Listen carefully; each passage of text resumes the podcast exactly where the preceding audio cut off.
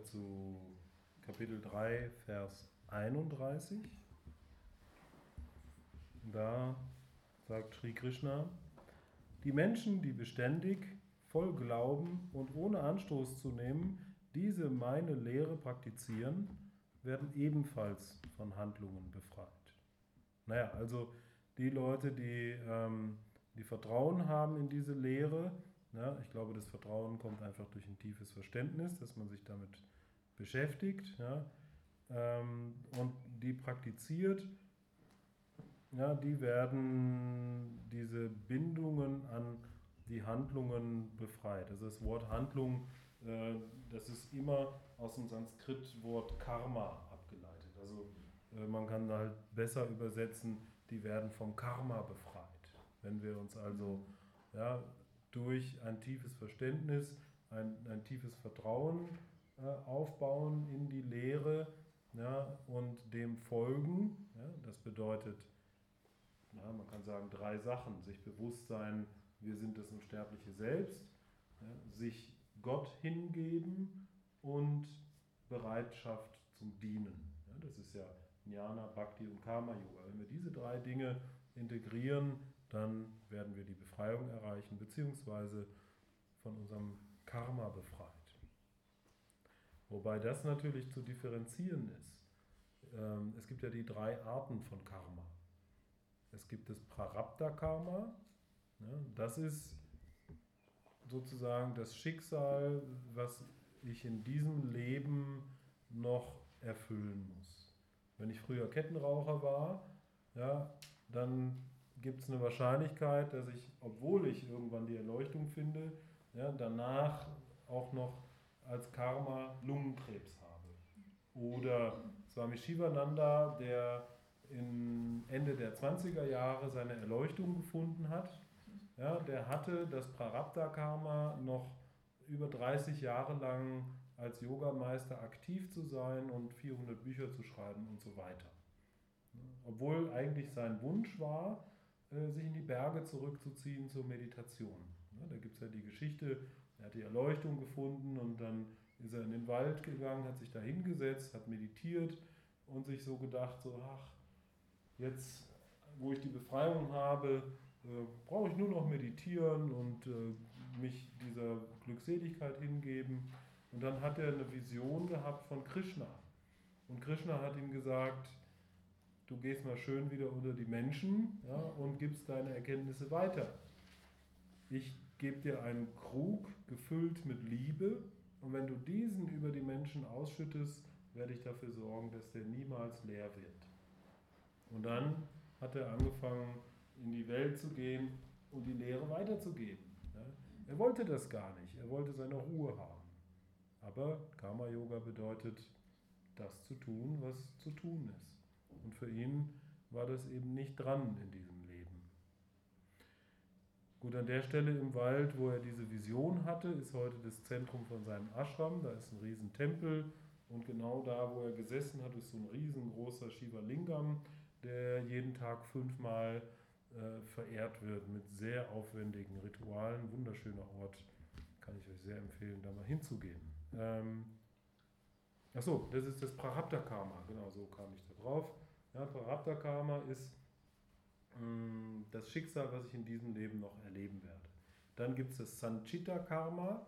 Sanchita-Karma ist der gesamte Speicher aller vergangenen Handlungen und zukünftigen Erfahrungen.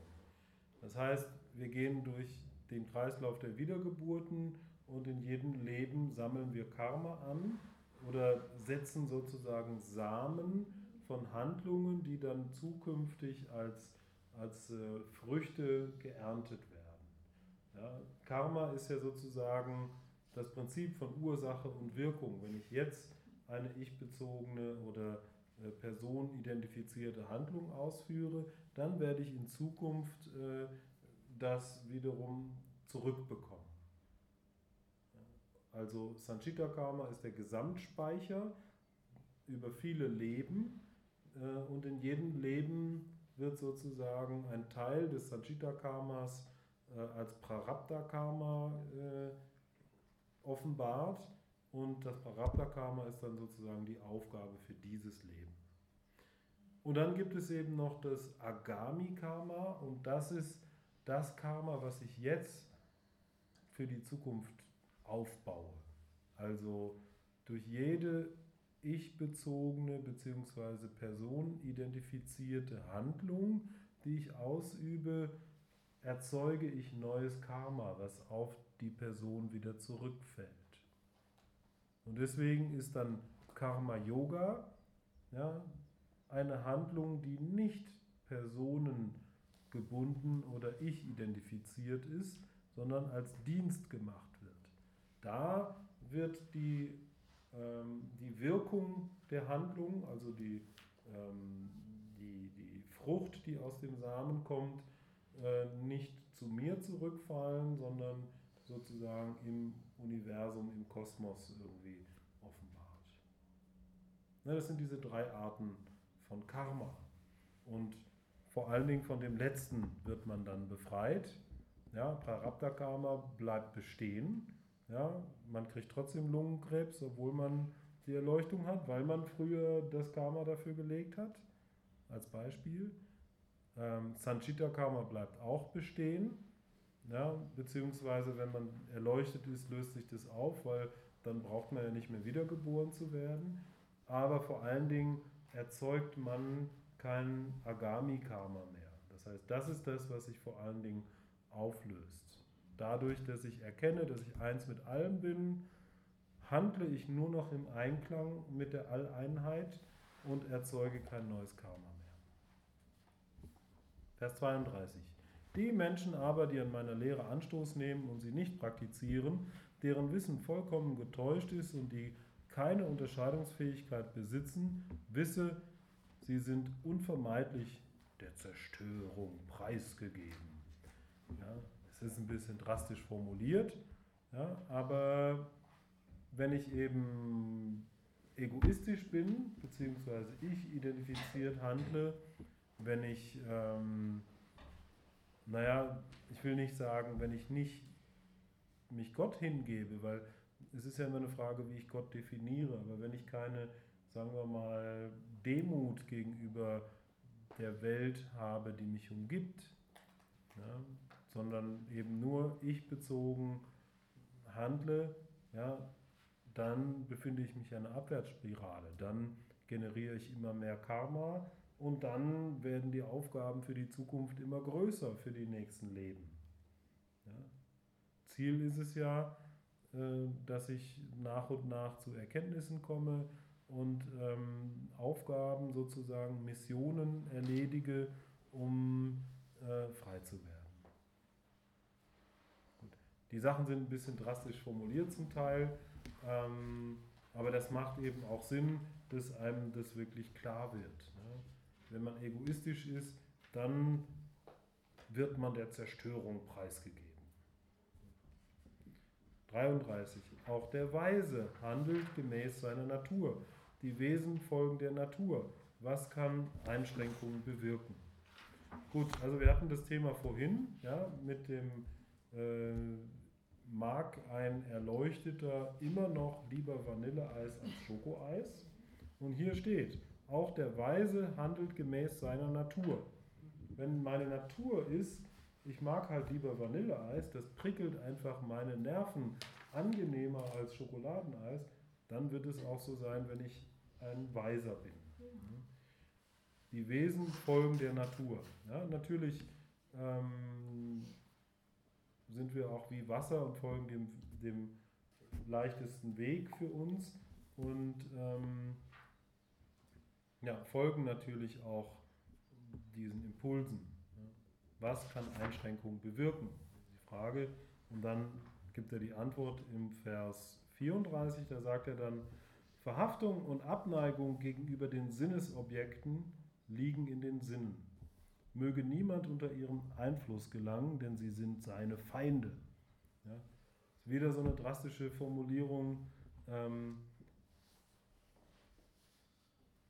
Verhaftung und Abneigung. Ja, das ist das, was wir als Raga Dvesha bezeichnen. Hier seht ihr auch in der Sanskrit-Transkribierung, ähm, Ja, da steht auch Raga Dvesha, ja, Zuneigung und Abneigung.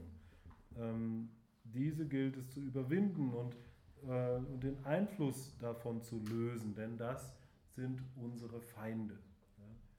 Dieses, diese ständige Wunsch, Zuneigung und Ablehnung ähm, zu befriedigen, verheddert uns immer mehr mit der äußeren Welt. Und wir verstricken uns und wir können nicht über die Illusion hinauswachsen. Wir können die Unwissenheit nicht überwinden, wenn wir, ähm, wenn wir uns so sehr verheddern. Ne? Oder wie mein Vedanta-Lehrer James Swartz mal sagte, you can't eat the cake and keep it. Ja, du kannst den Kuchen nicht aufessen und gleichzeitig behalten. Also wir können nicht ähm, uns der Illusion hingeben und uns in dieser äh, immer mehr binden und gleichzeitig die Illusion überwinden, sondern an einem Punkt müssen wir uns entscheiden, wollen wir die Befreiung und dann müssen wir uns da 100% für entscheiden und uns äh, darin üben, uns immer bewusst zu sein, Mhm. dass es eine Illusion ist. Wir können nicht gleichzeitig uns darin ja, verstricken. Und dann noch ein Vers, 35. Besser ist die eigene Pflicht, und das ist ein sehr bekannter Vers, auch wenn sie nicht verdienstvoll ist, als eine noch so gut erfüllte fremde Pflicht. Besser ist der Tod in der eigenen Pflicht, die fremde Pflicht ist furchtbeladen oder sie schafft Gefahr. Ja, hier ist der Begriff Swadharma. Es gilt, seine eigene Aufgabe zu erfüllen. Herauszufinden, ja, was will ich eigentlich, was kann ich eigentlich, was für äußere Umstände zeigen mir, was jetzt zu tun ist und dem eben folgen. Also es geht nur um dich in deinem Leben und es geht nicht darum, es anderen Leuten recht zu machen. Also zum Beispiel, es geht nicht darum, dem Papa zu beweisen, dass man es doch kann, ja, oder den Eltern den Wunsch zu erfüllen, einen bestimmten Beruf zu machen oder äh, auf eine bestimmte Weise das Leben zu bestreiten. Es geht nur darum, die eigene Pflicht, die eigene Aufgabe, die eigene Mission im Leben zu erfüllen. Und es ist besser, diese eigene Aufgabe zu erfüllen, auch wenn das riesige Probleme im Außen mit sich ziehen möge, ja, als es anderen recht zu machen oder zu versuchen, andere Leute Aufgaben zu erfüllen, denn das ähm, wird uns nicht in die Freiheit führen. Also Svadharma heißt herauszufinden, was ist meine Aufgabe und dann dieser zu folgen. Und dann werden wir auch glücklich und zufrieden sein. Wir werden nie glücklich und zufrieden, wenn wir versuchen, es anderen recht